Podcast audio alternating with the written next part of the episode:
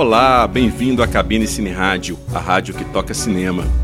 Eu sou Carlos Quintão e a gente vai comentar sobre alguns filmes que entraram em cartaz na tela grande. A gente vai falar de Parasita, de Link Perdido, de Dora e a Cidade Perdida e do Doutor Sono, sempre comentários sem spoilers e sempre com muita música. Antes de tudo, alguns avisos. Como sempre, a sua participação é muito importante. Siga a gente no Twitter, arroba cabinecine, e mande seus comentários para o e-mail cabinecineradio.gmail.com. Se puder, deixe também sua crítica lá nas plataformas onde você costuma ouvir este programa. Então vamos lá. Estão começando as atividades na cabine.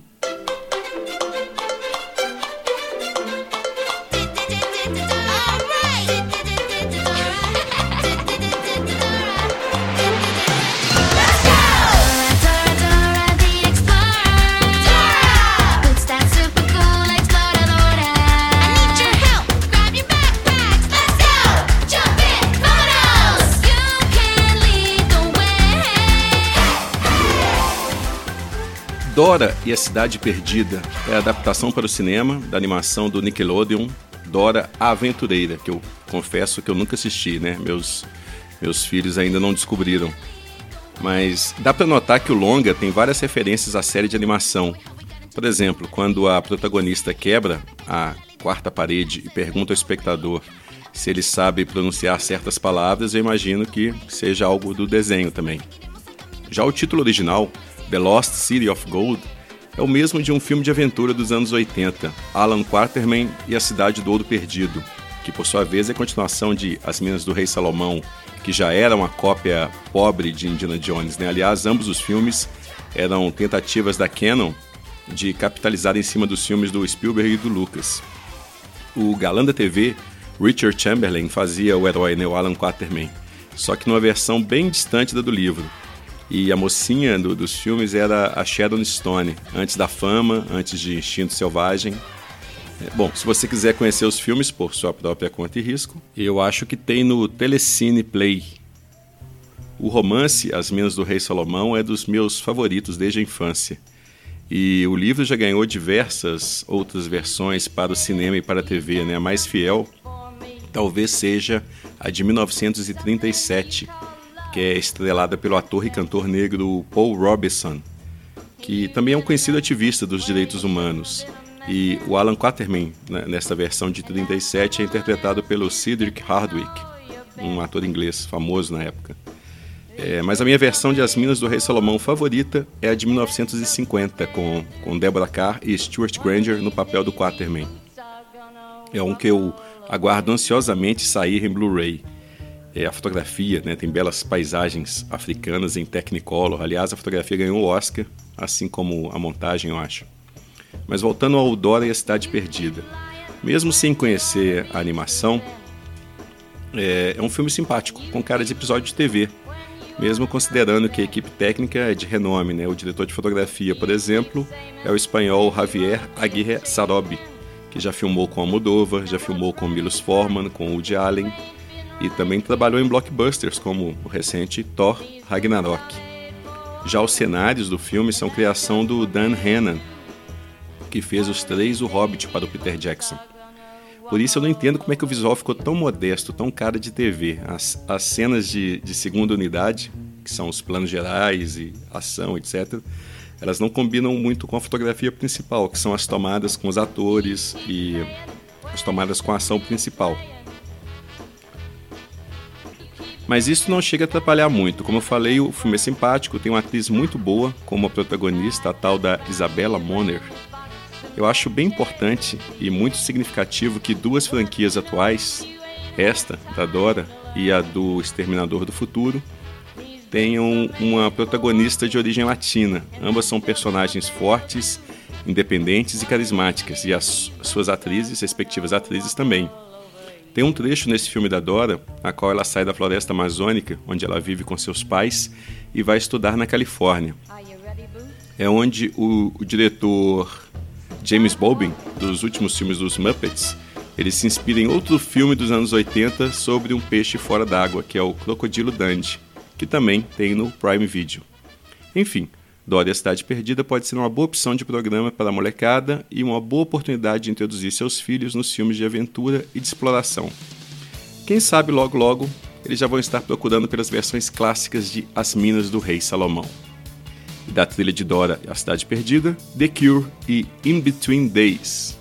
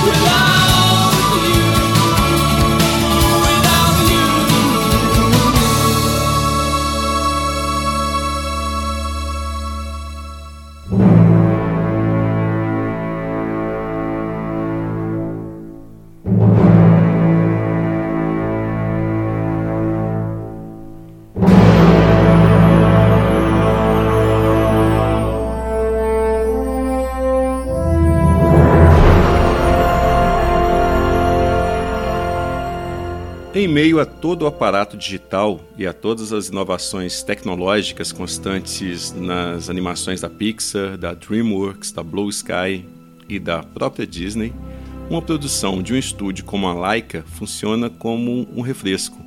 Desde Coraline e o Mundo Secreto, adaptado do livro de Neil Gaiman, a Laika vem na contramão do que é feito atualmente nas animações apostando no fascínio e nas possibilidades narrativas do stop motion, que é aquela técnica de animação popularmente conhecida como animação com bonequinhos ou animação com massinha, ainda que essas definições não estejam muito corretas. Eu sou apaixonado com stop motion. Realmente existe uma mágica nesta técnica que é única, que não é comum às demais formas de animação. Talvez seja o aspecto tátil que as imagens adquirem, né? ou a textura, ou a natureza analógica. Eu não estou dizendo que é melhor ou pior, e sim que é única. E é louvável que um estúdio aposte em mantê-la, mesmo indo contra a corrente e contra a pasteurização promovida pelas tecnologias digitais. Também não quer dizer que a Leica não utilize ferramentas digitais, nada disso. Seus filmes são um híbrido de várias técnicas e tecnologias, e muito de sua força vem deste equilíbrio que ela atinge né, utilizando dessas técnicas. Link Perdido, por exemplo, filme que está em cartaz nos cinemas, ele se beneficia muito da textura resultante do stop motion, mas em vários momentos a gente fica se perguntando como conseguiram fazer isso, como conseguiram fazer aquilo.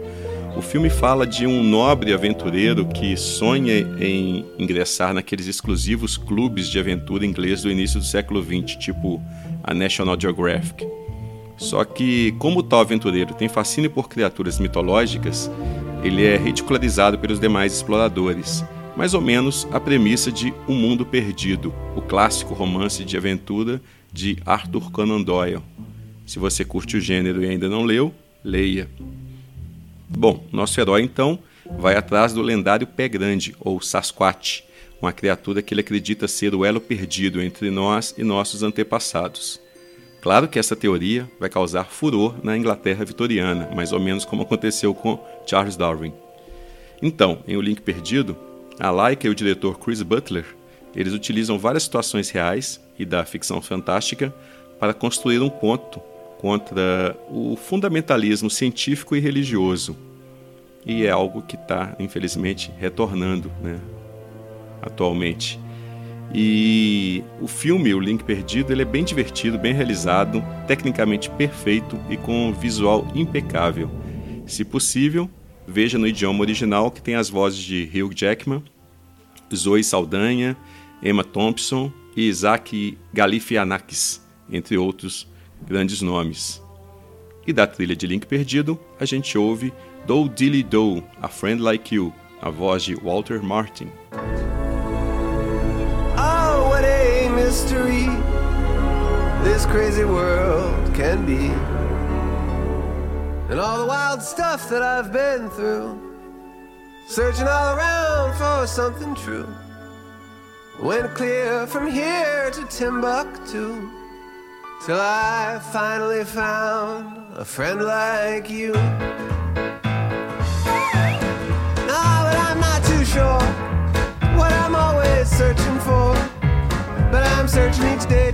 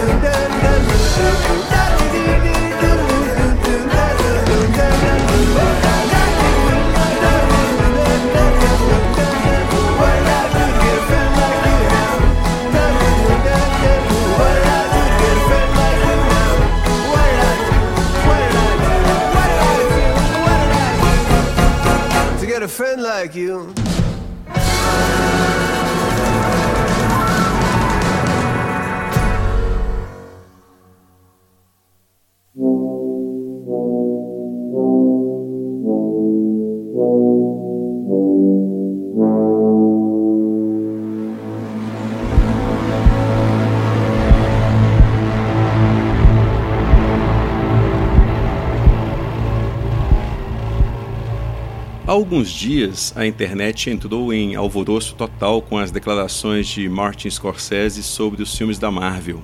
Os fãs de super-heróis ameaçaram até boicotar o novo filme do cineasta, o irlandês. Outros disseram que Scorsese estava com inveja do sucesso da Marvel. Enfim, no meio de tanta baboseira e insanidade, Scorsese escreveu um artigo para o New York Times explicando melhor sua posição com relação ao assunto.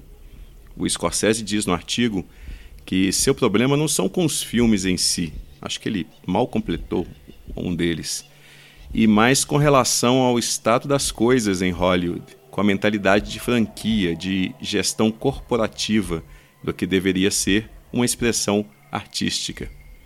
Gestão esta que praticamente elimina o risco e a ousadia, e, segundo Scorsese, risco, ousadia são fatores que, nas palavras do cineasta, nos fazem confrontar o inesperado. Scorsese usou os filmes da Marvel como exemplo de algo maior e mais perigoso.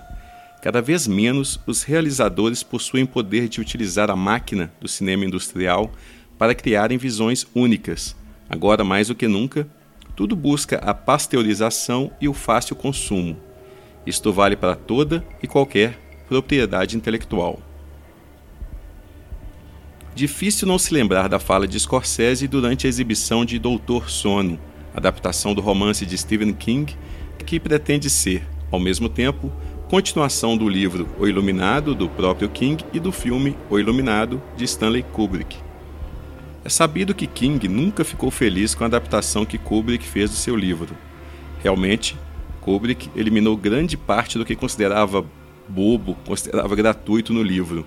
Aliás, o Kubrick, que era um adaptador mor, né, quase todos os seus filmes eram adaptações literárias, ou melhor ainda, inspirações literárias, pois o, o cineasta não se importava de mudar consideravelmente o material original para se adaptar às suas próprias obsessões, aos seus interesses.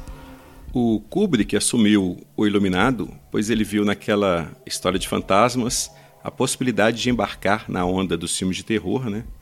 que estavam em voga desde o Bebê de Rosemary e principalmente de O Exorcista. E ele queria utilizar essa, essa moda para se recuperar do fracasso comercial de Barry Lyndon. E como sempre, o Kubrick queria fazer um filme, queria fazer o filme definitivo de cada gênero, no caso, o filme definitivo de horror. E como sempre nos filmes de Kubrick, o Iluminado dividiu opiniões, causou controvérsia, mas acabou sendo firmado pelo tempo como o clássico do gênero.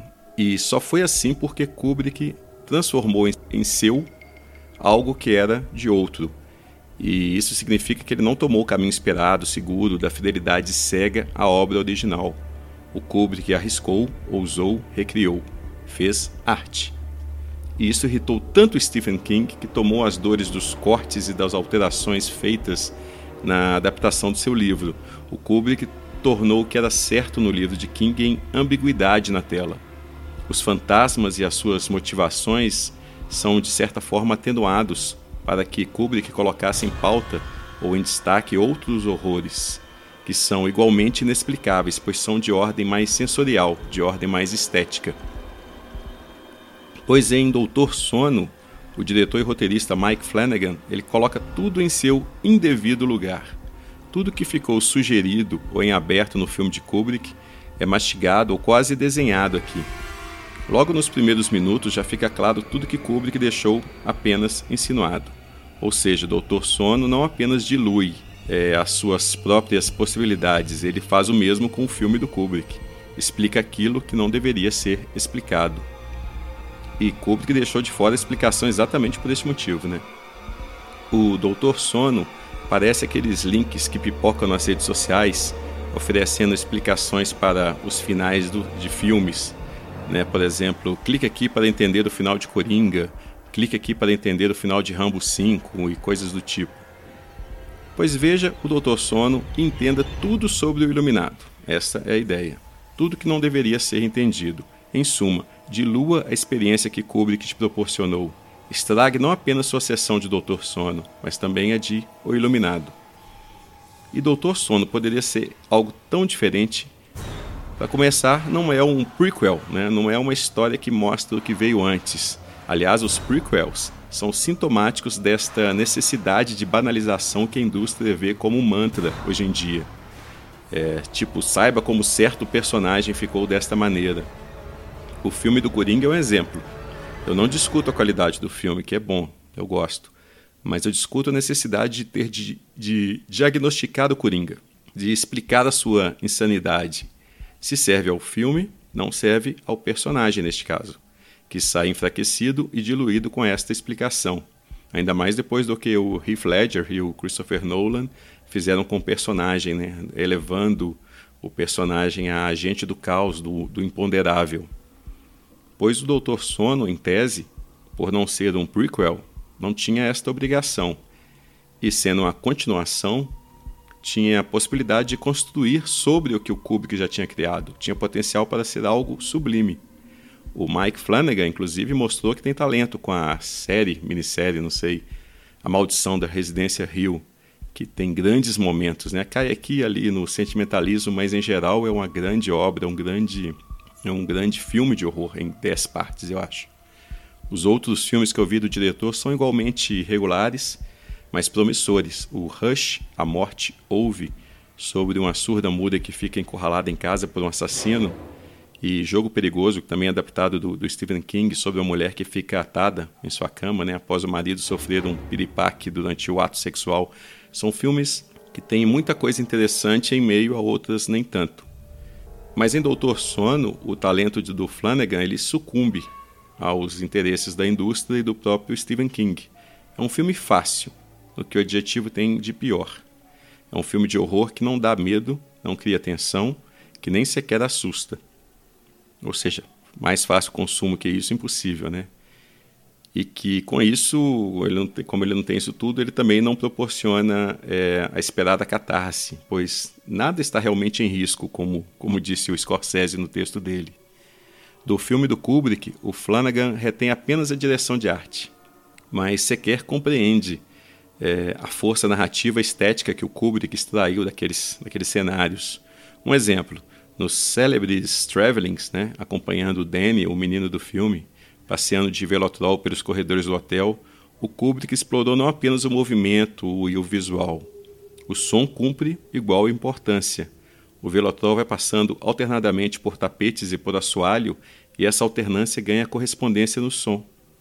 A vida quase uma partitura de suspense, que cria uma antecipação, né? uma, uma tensão no, no espectador. Pois o Flanagan repete os travelings, mas ele ignora a questão do som. Com isso, as tais cenas resultam anêmicas para quem conheceu o modelo do Kubrick. O Spielberg já tinha alertado lá em Jogador número 1 sobre esta possibilidade, que era do cinema virar videogame, virar mera ambientação. E antecipou até mesmo o cinema de Kubrick, mais precisamente o próprio Iluminado, né, de servir como cenário de jogo, de matança, de luta, enfim.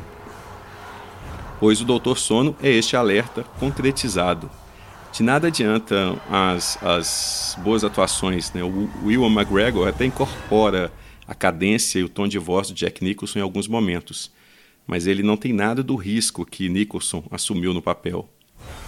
A Rebecca Ferguson é uma das presenças femininas mais magnéticas que agraciou as telas nos últimos anos, né? mas falta a ela aqui no filme a coragem de uma Eva Green, por exemplo, na série Penny Dreadful. E como se não bastasse, Doutor Sono ainda transforma os personagens do filme em super-heróis e super-vilões, que parecem extraídos de um gibi. Poderiam muito bem ser mutantes com seus superpoderes psíquicos e telecinéticos. É a gibização do cinema, que é exatamente contra a qual Scorsese, Coppola, Ken Loach, entre outros, se mobilizaram. Os vilões também são cópias pálidas dos vampiros de Quando Chega a Escuridão, o cult movie da Catherine Bigelow, e também do Nomads, o filme de estreia do John McTiernan. Já os iluminados né, do filme, os Shining, são uma, uma diluição dos scanners do David Cronenberg. Ou seja, o problema do filme não é se inspirar nessas obras, o problema é roubar suas ideias e destituí-las de todo e qualquer traço de inventividade e ousadia. E viram sombras apenas, ou produtos para fácil consumo.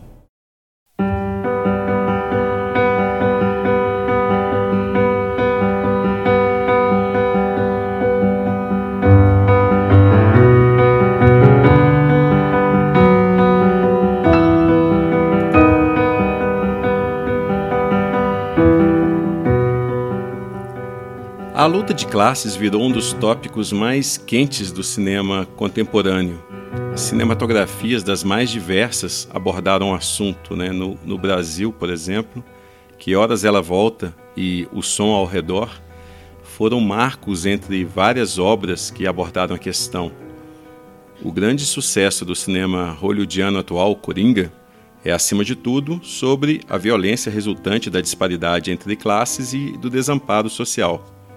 Até séries como Downton Abbey retomam o assunto, ainda que numa tecla mais reacionária, mais conservadora.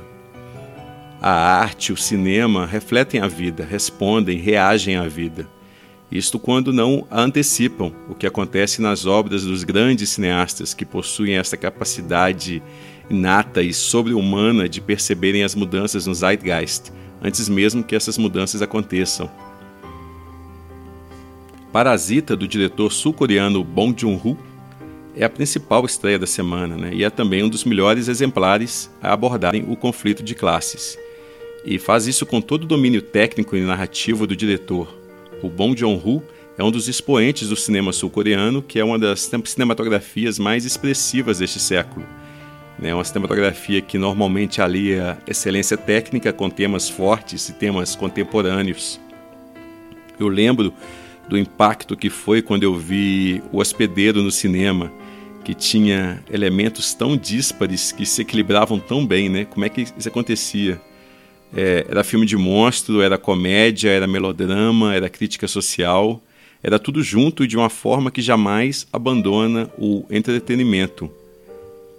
Pois o, o Parasita, novamente, ele mistura espetáculo, comédia de erros, crítica social, horror, e novamente faz isso com a mesma excelência que eu encontrei nos demais filmes do diretor, que eu encontrei lá em O Hospedeiro, que eu encontrei em Memórias de um Assassino, que, que foi um filme que eu descobri depois e, e é outro petardo. Só que Parasita, além de tudo, tem a felicidade de ser lançado no momento certo, no momento em que o mundo e o cinema precisavam de algo assim. A Palma de Ouro no Festival de Cannes e toda a badalação do filme para o Oscar não é por acaso, é a conjunção feliz mesmo de um grande filme lançado no momento em que melhor poderia ser apreciado. É, quantas vezes a gente não vê filmes maravilhosos, mas lançados né, é, à frente do seu tempo e, que, e não recebe a atenção devida na época do lançamento, não é mesmo? Pois é bom que o Parasita esteja recebendo todo este apreço e sai no momento onde o cinema de repertório, ou cinema alternativo, ou de arte, como você quiser chamar, passa por uma grande crise de, distribuição e exibição. O que a gente comentou antes sobre a polêmica entre o Scorsese e a Marvel passa também por este quase monopólio das salas de cinema pelos blockbusters, a maior parte deles agora de um único estúdio, né, a Disney, que é dona da Marvel. Em, em, um episódio anterior do Cabine, eu comentei que filmes de médio porte sobre assuntos importantes estão sumindo das telas de cinema. E por isso, filmes como Segredos Oficiais deveriam ser comemorados, independente da qualidade do filme em si. Pois a, a diversidade nela é vital para a arte e também para a indústria, e é uma coisa que a visão míope da ganância parece não perceber. O Parasita é talvez o grande filme fora do eixo do ano, grande no sentido de fenômeno midiático. E é um filme capaz de conversar com diversos públicos, diversos tipos de público. Se isso vai acontecer, principalmente aqui no Brasil, aí a gente não, sabe, pois depende de várias instâncias. Né? O, o Bacurau conseguiu furar este bloqueio promovido pelos blockbusters. Se der sorte, o Parasita seguirá no mesmo caminho. O Parasita ele fala sobre o encontro entre duas famílias de dois estratos sociais opostos, ou seja, o encontro de duas classes. Este encontro acontece na casa estilosa da família rica, onde a outra família, a pobre, vai trabalhar. A forma como, como isso acontece é dos grandes achados do filme, por isso eu não vou adiantar para vocês é, melhor que seja descoberto ao longo da projeção, que foi como eu fiz. É engraçado, é tenso e muitas vezes causa emoções conflitantes na gente. Mas até pelo título, já dá para perceber que as intenções do Bong Joon-ho elas vão além do mero entretenimento. O cineasta ele ele tem uma ideia muito clara de onde ele quer chegar. E é aí que eu coloco minha única ressalva com relação ao filme. Aliás, não a este filme apenas, mas a todos os filmes que surgem a partir de um discurso ou de um conceito muito fechado. Pois o que costuma acontecer, e o que acontece aqui, é que o roteiro não dá espaço para nenhuma infiltração, nenhum acaso, a não ser que esse seja calculadamente planejado pelo diretor para parecer assim, para parecer espontâneo. Veja bem, isso não é nenhuma, não, não, é um problemão, não é exatamente um problemão, né? caso seja feito com a devida competência, o devido brilhantismo. Os filmes do Hitchcock, por exemplo, eles não deixavam muita área de manobra para o acaso.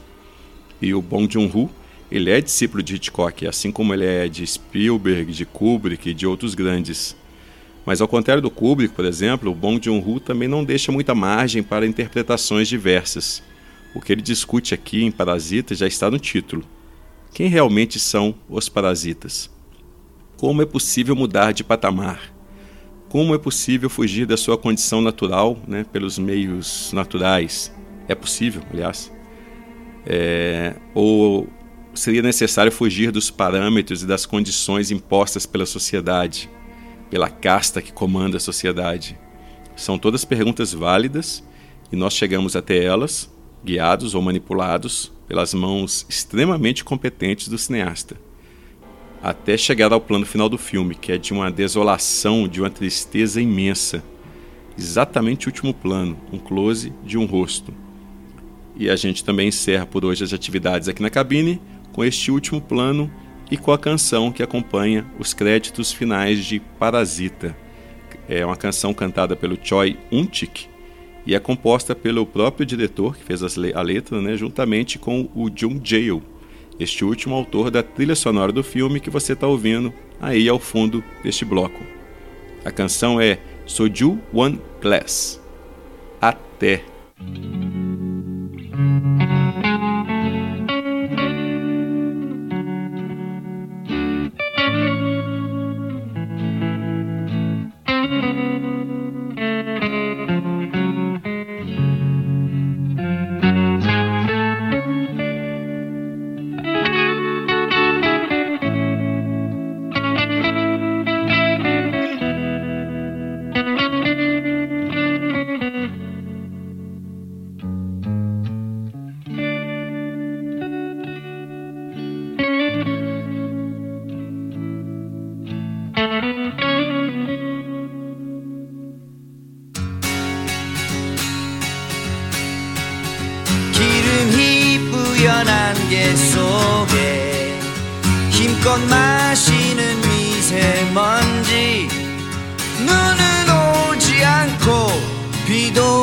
시간에 바싹 메마른 내 발바닥.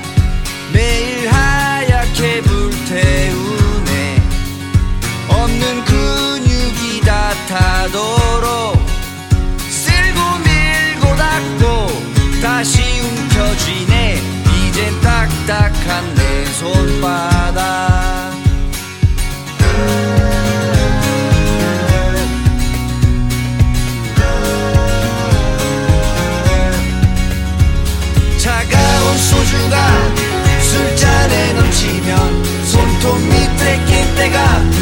촉촉해 마른 하늘에 비구름 조금씩 밀려와 스디스디 소주가 술잔에 넘치면 손톱 밑에 낀 때가 촉촉해. 빨간데 오른쪽 뺨. 이제야 비가 오네.